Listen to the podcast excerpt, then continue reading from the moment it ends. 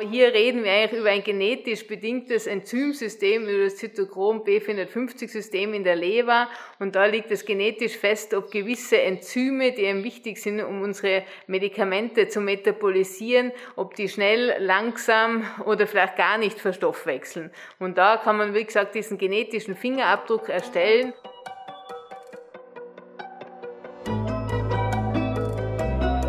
Forever Young der Gesundheitspodcast vom Lanzerhof. Von und mit Nils Behrens. Medikamente helfen uns, Schmerzen zu lindern und Krankheiten vorzubeugen. Es gibt nahezu Arzneimittel für jedes Symptom, für jeden Schmerz oder jedes Wehwehchen. Doch nicht immer wirken Medikamente bei jedem Menschen gleich gut. Manchmal wirken sie gar nicht und in anderen Fällen führen sie zu starken Nebenwirkungen. Aber warum blockiert der Körper manche Medikamente oder setzt sie gar nicht erst richtig um? Und wie kann ein einfacher Bluttest hierbei Abhilfe schaffen, damit das richtige Medikament mit der richtigen Dosierung auch den richtigen Patienten verschrieben wird? Mein heutiger Gast ist Dr. Theresa Turner. Sie ist quasi schon mein Stammgast oder müsste ich richtigerweise sagen Stammgästin. Sie ist Fachärztin für Innere Medizin und Kardiologie und Teil des Teams im Lanz auf dem Lanz. Im Laufe ihrer Karriere war sie im Bereich der Allgemeinmedizin tätig, hat sich aber schon früh auf ihr jetziges Fachgebiet spezialisiert. Zudem ist sie auch noch Notärztin beim Roten Kreuz Tirol und seit Oktober 2020 Epidemieärztin. Herzlich willkommen, Dr. Theresa Turner. Hallo Nils, freut mich sehr, dass du wieder da bist. Liebe Theresa, wir wollen heute über Medikamente und Nebenwirkungen sprechen. Ähm, deswegen erklär uns doch vielleicht mal zu Beginn, wie Nebenwirkungen denn überhaupt entstehen.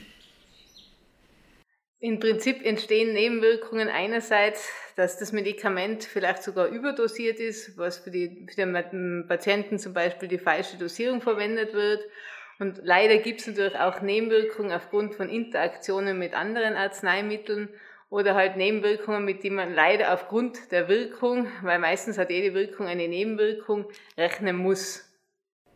Okay. Und welche Organe sind dafür zuständig, quasi, um die Medikamente dann abzubauen, wo wahrscheinlich dann die Nebenwirkung entsteht? Also im Prinzip ist die Leber notwendig für die Verstoffwechsel und die Leber hat ja die Aufgabe, dass sie quasi die Stoffe vorbereitet, die Medikamente einerseits schaut, dass die Stoffe aktiv werden, dass sie dann auch wirken, dass sie dann mobilisiert werden, metabolisiert wird und schlussendlich wird dann über die Niere die Substanz ausgeschieden, wenn es wasserlöslich ist. Wenn es natürlich nicht wasserlöslich ist, dann muss es über die Leber und diese Darmachse ausgeschieden werden.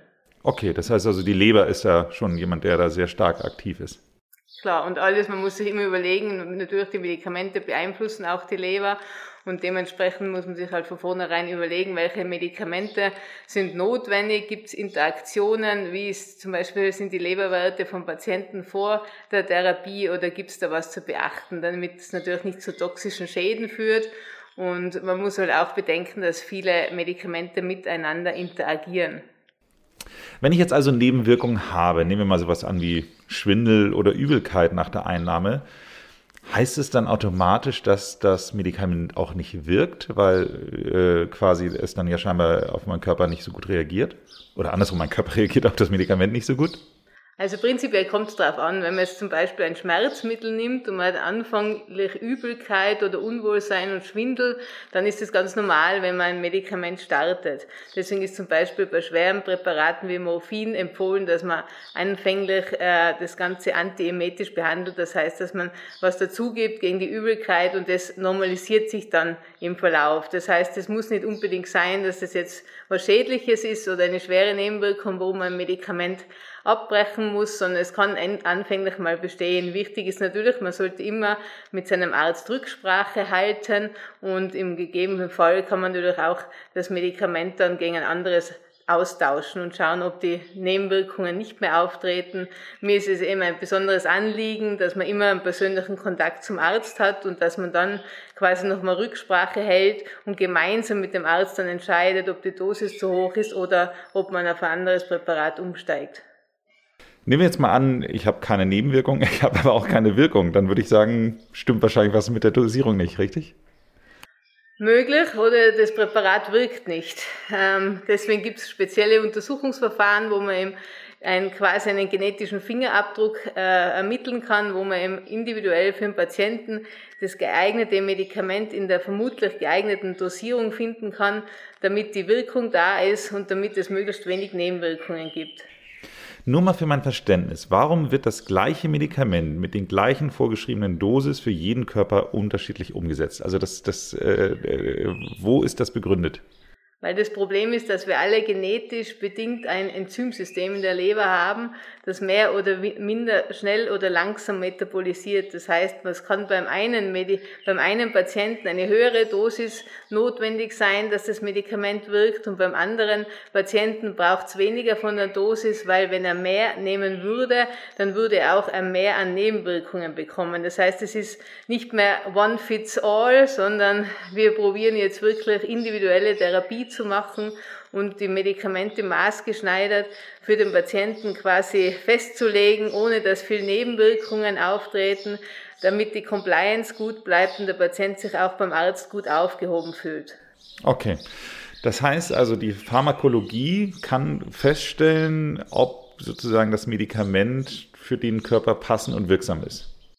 Genau, man kann quasi, das ist auch die Zukunft, eine individuelle äh, Therapie zu starten. Das heißt, äh, nicht wenn zum Beispiel ein Cholesterinsenker von einem Patienten nicht vertragen wird, dann kann man eine, auf eine andere Substanzklasse wechseln und durch diese Untersuchung wurde man feststellen können, braucht der Patient mehr oder weniger von dem Medikament und dementsprechend könnte man dann auch Nebenwirkungen ähm, quasi vermeiden und Therapieabbrüche verhindern. Es ist total lustig, entschuldige kurz diese Unterbrechung hier, weil das Vogelzwitschern, habe ich das Gefühl, wird immer lauter, umso lauter wir reden, als ob die so versuchen, uns hier ein bisschen Konkurrenz zu machen. Wir sind hier gerade im wunderschönen Lands in den Bergen und äh, ja, für alle HörerInnen äh, nicht wundern über das, äh, die, die schöne Kulisse, aber wir haben uns entschlossen, das Fenster offen zu lassen, weil es ja irgendwie auch ganz schön ist und hier auch nach Lands passt. Ne? Kommen wir aber zu unserem Thema zurück. Wie kann ich mir denn so eine pharmakogenetische Untersuchung vorstellen? Also im Prinzip erfolgt eine Blutabnahme und die Auswertung erfolgt in circa sechs bis 14 Tagen. Was natürlich auch noch möglich ist inzwischen, dass man einen Speicheltest macht für Leute, die keine Blutabnahme wollen im Sinne eines Spucktestes und dann quasi ein genetisches Profil vom Patienten ähm, quasi äh, erstellt. Und damit können bis über 700 Wirkstoffe bestimmt werden. Und man kann dann quasi anhand der DNA des Patienten abgleichen, welche Medikamente für den Patienten gut sind und welche vielleicht nicht ideal sind. Und man kann, man bekommt als Arzt wirklich ein optimales Online-Tool zur Therapieoptimierung, dass man eben schauen kann, welche Medikamente kann man gut kombinieren, welche Dosis ist für den Patienten gut, wo kann man Nebenwirkungen minimieren. Das finde ich ist sehr interessant, was du sagst, weil ich habe auch mal so einen ganz großen DNA-Test gemacht. Das ist schon ein paar Jahre her. Ich habe ehrlich gesagt auch ähm, den Berichtband äh, nie digital bekommen, sondern tatsächlich nur damals als, als Booklet. Dementsprechend ähm, habe ich den auch jetzt nicht irgendwo bei mir abgespeichert oder sowas, dass ich spontan darauf zugreifen kann.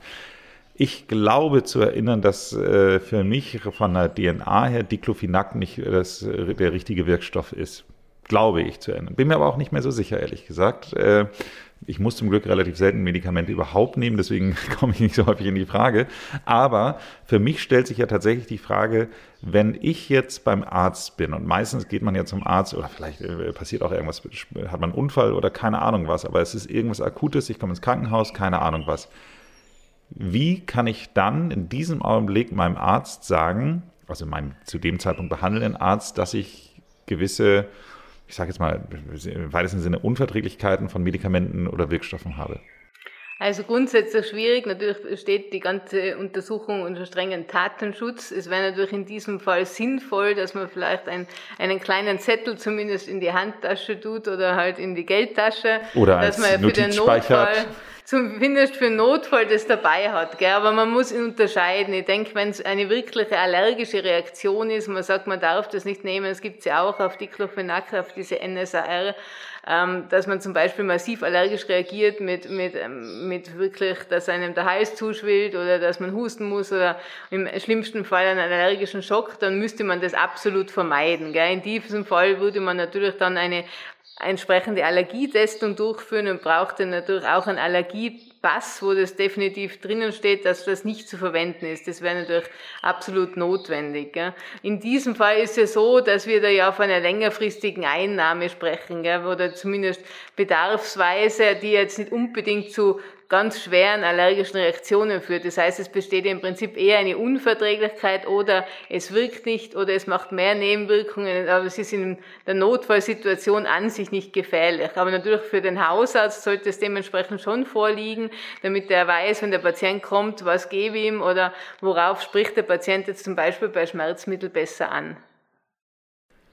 Jetzt aus Kundensicht gesprochen, als Patient, Gast, sich wie auch immer. Ähm, wir nehmen mal an, ich nehme schon, schon mehrere Medikamente. Ich bekomme meine Testergebnisse. Könnte ich dann in irgendeine Art von Online-Oberfläche reingehen und gucken, ob dieses Medikament sozusagen für mich, ich sage jetzt mal, wahrscheinlich wie so ein Ampelsystem, äh, gut ist, äh, neutral im Sinne von wirkt nicht oder negativ im Sinne von schadet mir?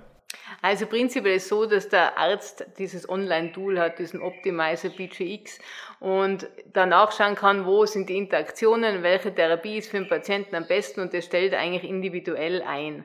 Ähm, es wird dann quasi ein Befund auch für den Patienten freigeschaltet und der kann das in seinem, mit seinem Arzt besprechen, was glaube ich nicht sinnvoll ist, wenn der Patient jetzt selber da reingeht und sich jetzt durchklickt und überlegt, wo ist jetzt meine Therapie und was sollte ich vielleicht austauschen oder so. Also ich glaube, da ist prinzipiell gut. Äh, mir macht ja diese Testung eigentlich nur einmal im Leben und es deckt dann alles ab. Es gibt natürlich laufende Reanalysen oder Updates, aber im Prinzip ist diese Untersuchung einmal im Leben durchzuführen. Und dann gibt es eben dieses Online-Tool, wo der betreuende Arzt oder auch hier der Lanzerhof quasi mit seinen Ärzten, ähm, wo der Austausch mit dem Patienten oder Gast erfolgt, wenn der jetzt was braucht. Oder er kommt zum Beispiel nächstes Jahr wieder und er hat ein neues Medikament oder er würde gern was tauschen, dann können wir ganz bequem nachschauen über dieses Online-Tool, wo kann man was optimieren und was würde man dem Patienten dann anraten. Aber ich glaube, jetzt ist es prinzipiell nicht geeignet, das äh, Instrument quasi das Tool dem Patienten persönlich zu geben, weil das das vielleicht zu mehr Verwirrung führt und heutzutage aber eh jeder schon denkt, er ist selber Arzt, weil man Dr. kann sich ja die Informationen überall holen, glaube ich, ist das nicht sinnvoll und es sollte wohl schon in den Händen des erfahrenen Arztes bleiben. Okay, aber du hattest ja gerade gesagt, es dauert ungefähr 14 Tage, sage ich mal, 14, 15 Tage, bis die Ergebnisse da sind. Die meisten Gäste sind bei uns im Schnitt zehn Tage da. Das heißt, die Wahrscheinlichkeit, dass er seine Ergebnisse, wenn er den Test hier im Lanzerhof macht, dann bekommt, während er im Lanzerhof ist, ist ja nicht gegeben. Jetzt nehmen wir mal an, ähm, er, ich will jetzt gar nicht immer so Wald- und Wiesenärzte verurteilen, aber wir, nehmen wir mal an, der ist irgendwo ähm, äh, wir haben ja auch sehr viele ausländische Gäste. Sagen wir jetzt mal, äh, der, der, das ist ein, ein Gast, der dann irgendwie aus Belgien kommt und hat diesen Test gemacht und jetzt sagt er, dann kriegt er die Ergebnisse. Kann der belgische Arzt dann auch auf den, wie sagtest du, PGX-Optimizer dann zugreifen? Also sein Arzt wird nicht zugreifen können, aber eben die Ärzte, die die Analysen fürs Labor durchführen, beziehungsweise Lanzerhof und mir würden es in dem Fall so machen, dass man einerseits einen schriftlichen Befund natürlich in der entsprechenden Sprache für den Patienten erstellen, gegebenenfalls auch, wenn es notwendig ist, mit Dolmetscher. Und dann würde man nochmal einen Telefontermin vereinbaren mit dem Patienten, um das dann alles in Ruhe zu erklären. Und falls wirklich notwendig wäre, dann ist natürlich auch möglich, dass man direkt Kontakt mit dem Hausarzt aufnimmt und ihm die Befunde zukommen lässt für mich ist das ja quasi, es hört sich so ein bisschen alles an wie so eine Lebensmittelunverträglichkeit, nur eben halt für Medikamente. So, wenn ich jetzt mal mein, mein Wissen zumindest aus der Lebensmittelunverträglichkeit, äh, kann es ja durchaus sein, dass wenn ich noch nie in meinem Leben eine Ananas gegessen habe, äh, der Test nicht darauf anschlägt, dass ich Ananas nicht vertrage. In dem Augenblick, also das heißt also, der Test kann mir nur eine Unverträglichkeit herausstellen, wenn ich dieses Lebensmittel auch schon mal zu mir genommen habe. Ist das bei dem genetischen Test auch so? Muss ich dieses Medikament schon mal genommen haben, damit dann überhaupt dieser, dieser Test anschlägt? Muss es nicht. Also ich würde streng unterscheiden von diesen Nahrungsmittelunverträglichkeiten. Da gibt es einerseits die Theorie, dass natürlich eine gewisse Dosis dafür dazu führt, dass es positiv anschlagt, dass man quasi Kontakt haben muss. Das ist ja auch der Sinn dahinter, dass man es dann eine Weile nicht konsumiert, dass man quasi diese Unverträglichkeit wieder abbaut und dann langsam versucht, es wieder einzuschleichen. Aber hier reden wir eigentlich über ein genetisch bedingtes Enzymsystem, über das Zytochrom B450-System in der Leber. Und da liegt es genetisch fest, ob gewisse Enzyme, die eben wichtig sind, um unsere Medikamente zu metabolisieren, ob die schnell, langsam oder vielleicht gar nicht verstoffwechseln. Und da kann man, wie gesagt, diesen genetischen Fingerabdruck erstellen und dann weiß man, wenn jemand zum Beispiel bei Rückenschmerzen ähm, Seraktil, also ein NSR, nicht verträgt, dann kann er zum Beispiel mit Novalgin oder Mexalen sehr gut behandelt werden. Wird sowas dann auch als Alternative angeboten? Also äh, ist das quasi das, was du gerade beschrieben hast, dass ich sage, dass man eben halt sagt, Achtung, dieser Wirkstoff lieber nicht, nehmen lieber den oder ist das etwas, was dann wiederum in einem anderen System zu Nein, das wird dann angeboten. Also man kann dann ja quasi die Alternativen äh, dazu äh, bestimmen und man kann dem Patienten eine individuelle Therapie anraten. Ganz interessant, ich habe letztes Jahr einen Patienten gehabt, der hat einen Schlaganfall gehabt, hat damals ein Medikament bekommen, ist dann wieder zu mir gekommen, hatte einen erneuten Schlaganfall und wir haben uns dann entschlossen, diese pharmakogenetische Untersuchung durchzuführen und dann konnten wir tatsächlich feststellen, dass das Medikament, das er primär für den Schlaganfall nicht bekommen hat, äh, bekommen hat, nicht gewirkt hat und man hat dann wirklich eine gute Umstellung vorgenommen und seither ist der Patient relativ stabil. Und da ist eben auch interessant, da haben wir dann eine Zusammenarbeit gehabt mit der Uni Freiburg, die sich auch auf unseren pharmakogenetischen Test berufen hat und die Therapie entsprechend angepasst hat, was halt natürlich auch die Begleitmedikation bei dieser Erkrankung betrifft. Das heißt, idealerweise erfolgt eine gute Zusammenarbeit und natürlich die entsprechende Klinik ist auch froh, wenn die Testergebnisse vorliegen und man auch quasi quasi erklären kann, warum es dann nochmal zum Ereignis kommt, weil eben das Medikament nicht geeignet verstoffwechselt wurde und in dem Fall nicht gewirkt hat. Und so hatte der Patient eigentlich keinen Schutz. Toll, toll. Also nicht toll für den Patienten, aber toll, dass das so, so geht und so rausgefunden wird. Also von daher ähm, ist es ja wirklich faszinierend, was man da machen kann. Ich erinnere an meinen DNA-Test oder Gentest, äh, wie immer man das äh, formulieren will. Äh, da hatte ich dann zum Beispiel auch gelernt, dass ich ein erhöhtes Risiko für Lungenkrebs habe, was irgendwie ganz interessant ist, weil ich, glaube ich, der Einzige in meinem engeren Freundeskreis bin, der niemals geraucht hat und es auch nie vorhatte. Also irgendwie intuitiv, was ja häufig immer so ist, dass man von seiner Peer Group eher angesteckt wird. So, aber irgendwie war das immer für mich klar, dass ich das nicht mache und meine Gene scheinen mir da ja auch recht zu geben, dass es eine dumme Idee gewesen wäre solche Learnings bekomme ich die auch, also quasi weitere Risiken für, für eventuelle Krankheiten, wo ich eine höhere Prädisposition habe. Würde ich das in diesem pharmakogenetischen Test auch haben? Nein, eigentlich nicht, weil wie gesagt, die Pharmakogenetik macht in dem Sinn, ähm, stellt kein Risiko für genetische Erkrankungen fest, sondern es wirklich, es gleicht quasi die DNA des Patienten mit dem Enzymsystem in der Leber ab und quasi dann findet man die richtigen Medikamente, die dann eben wirken oder nicht wirken. Aber es ist in dem Fall keine äh, genetische Untersuchung im Sinn von möglichen Erkrankungen in der Zukunft. In einer idealen Welt ähm, würdest du dann sagen, dass ähm, unser Patient gegebenenfalls den Test bei uns macht, aber bei sich zu Hause auch noch einen Arzt hat, der quasi auf die gleiche Datenbank zugreifen kann? Grundsätzlich wäre das natürlich ideal.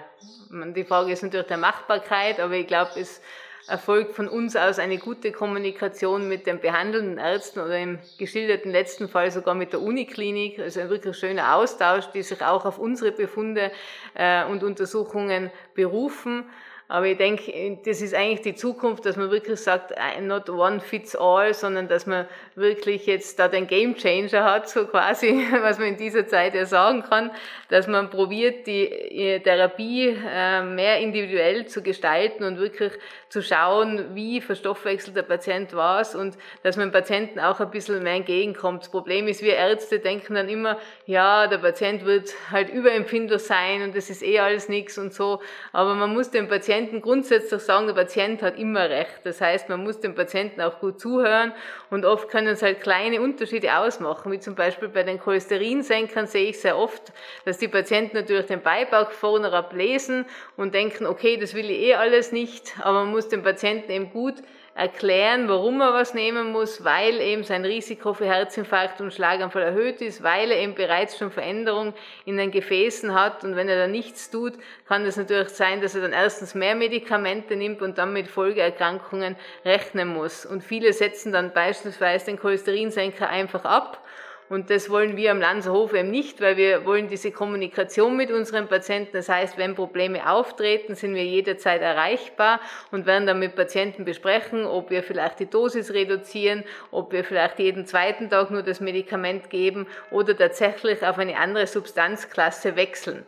Und da würde man natürlich im zweiten Schritt dann, wenn wirklich Nebenwirkungen auftreten, äh, eine pharmakogenetische Untersuchung empfehlen. Das heißt, ich mache es nicht primär bei jedem Patienten, aber wenn ich sehe, es gibt Vorprobleme oder es sind viele Medikamente, die der Patient leider einnehmen muss, dann ist es natürlich spannend, auf diese Interaktionen von vornherein zu schauen und zu versuchen, das geeignete Medikament in der geeigneten Dosierung zu finden.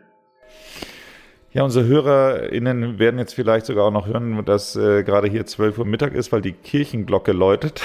also die, die Akustik drumherum äh, möchte ich mich an dieser Stelle nochmal entschuldigen, aber es gibt ein bisschen Authentizität, wie ich schon gesagt habe.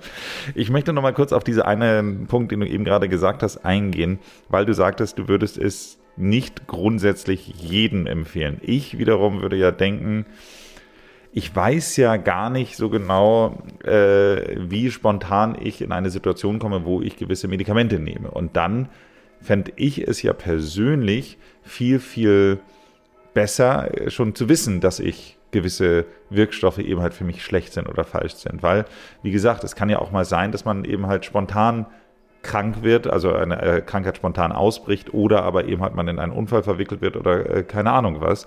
Und äh, von daher würde ich es immer als persönliche Absicherung empfinden, dass man eben halt schon mal eine pharmakogenetische Untersuchung gemacht hat, um eben halt genau dann in dem Augenblick natürlich auch die bestmögliche Therapie zu bekommen. Oder bin ich dazu? Also prinzipiell ja, gell. also prinzipiell ja, weil natürlich man kann so den genetischen Fingerabdruck von jedem Einzelnen bestimmen. Ich denke im Notfall, wie gesagt, wenn man jetzt keine schwere Allergie hat, wird es nichts ausmachen, aber natürlich, wenn man eine Schmerztherapie oder was immer auch in Zukunft brauchen würde, wäre es ideal zu wissen, was wirkt und in welcher Dosierung.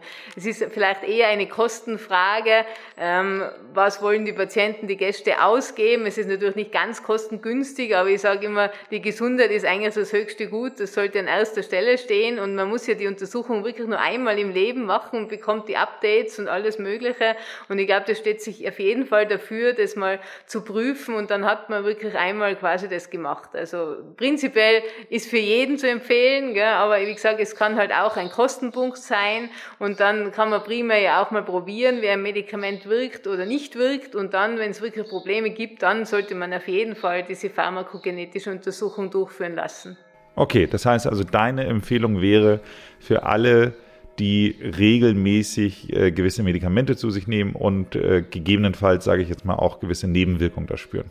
Ja, auf jeden Fall, vor allem wenn man wirklich mehrere Medikamente gleichzeitig einnimmt, die sich eben über dieses Zytochrom B450-System meist beeinflussen, ist ideal, wenn man weiß, wirkt das alles gut zusammen, was interagiert, interagiert, wo kann man vielleicht was abändern und man kommt dann eben idealerweise in diesem Online-Tool einen Vorschlag für eine Alternative und kann so quasi einen richtigen Rezeptblock für den Patienten in die Welt zusammenstellen. Du bist ja Kardiologin unter anderem. Ähm, und gerade die kardiologischen Patienten sind ja welche, die sehr häufig eben halt ähm, regelmäßig äh, äh Sachen nehmen müssen. Es können, wie du schon äh, erwähnt hast, mal Cholesterinsenker sein. Es können aber auch, äh, auch wenn du immer sagst, die nimmt man nicht mehr Beta-Blocker sein, aber es wird wahrscheinlich ein Pendant dazu geben. Aber äh, ich sag mal so, kardiologische Patienten sind ja eigentlich prädestiniert für eine regelmäßige Einnahme von Medikamenten. Wir haben ja auch schon mal darüber gesprochen, wie man es auch natürlich senken kann, also gewisse Probleme, Blutdruck natürlich senken und sowas alles. Aber nehmen wir jetzt mal an, wir haben jetzt wirklich Patienten, die regelmäßig Blutdrucksenker, Cholesterinsenker, whatever eben halt zu sich nehmen müssen. Würdest du denen denn grundsätzlich so etwas empfehlen, so einen Test zu machen? Ja, auf jeden Fall. Also ich glaube, gerade ein kardiologischer Patient, wie du jetzt gerade richtig gesagt hast, der jetzt was gehabt hat, zum Beispiel ein Herzinfarkt, der bekommt übrigens, wenn seine Pumpfunktion nicht passt, noch einen Beta-Blocker. Also Beta-Blocker sind ja im Prinzip in der Blutdrucktherapie jetzt nicht mehr gerade äh, erste Wahl. Höchstens jemand hat natürlich noch einen schnellen Herzschlag oder andere Gründe.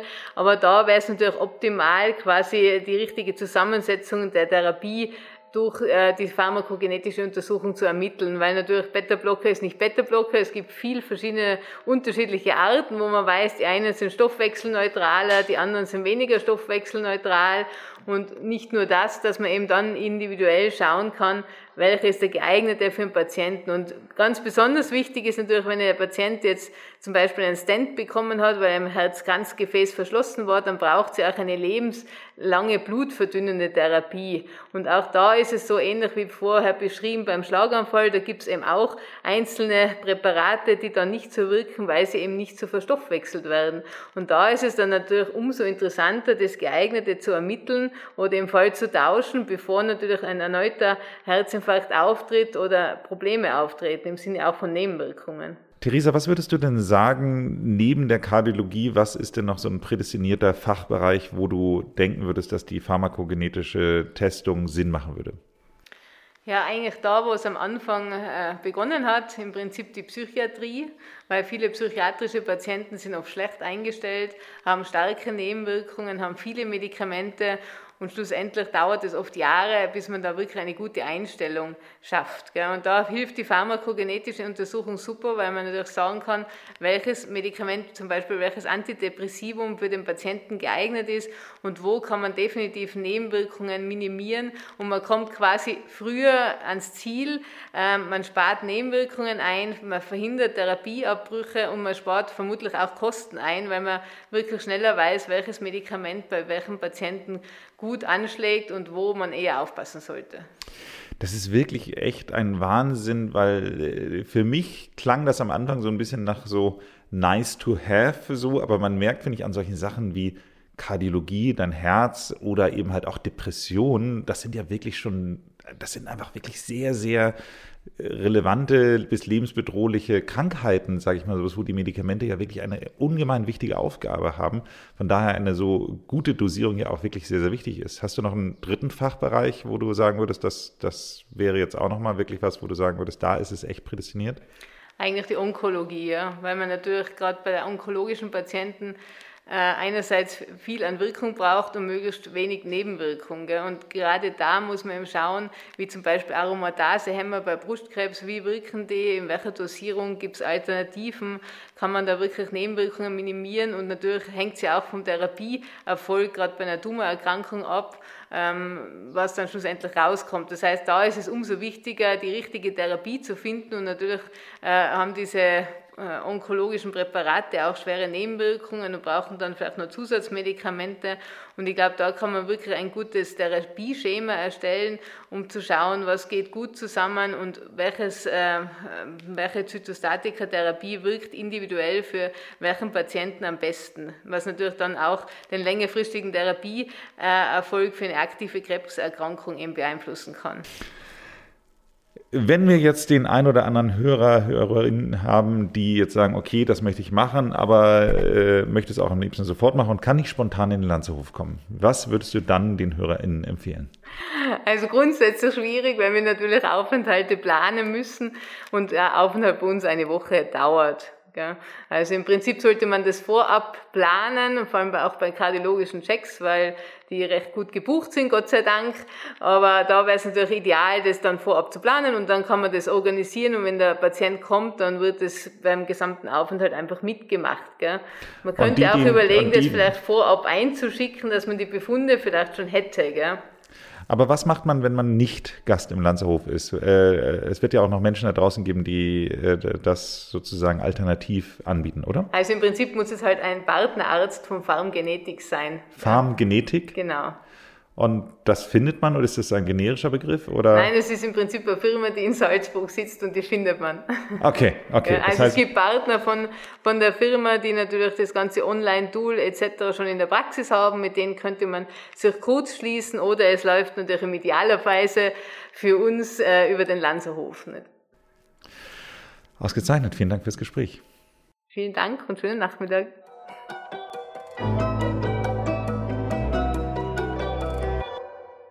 Hast du denn so einen Test auch mal für dich gemacht? Ich habe auch schon so einen Test für mich gemacht ähm, bezüglich Schmerzmittel. Und ich muss sagen, eine gewisse Intuition war schon richtig, weil ich genau wusste, welches Schmerzmittel bei mir eigentlich nicht so wirkt und welches besser wirkt. Also im Prinzip, man hat es ein bisschen ja eh persönlich im Gefühl, aber dann ist halt nochmal schwarz auf weiß bestätigt. Wenn Ihnen diese Folge gefallen hat, dann würden wir uns sehr über eine Bewertung von Ihnen freuen.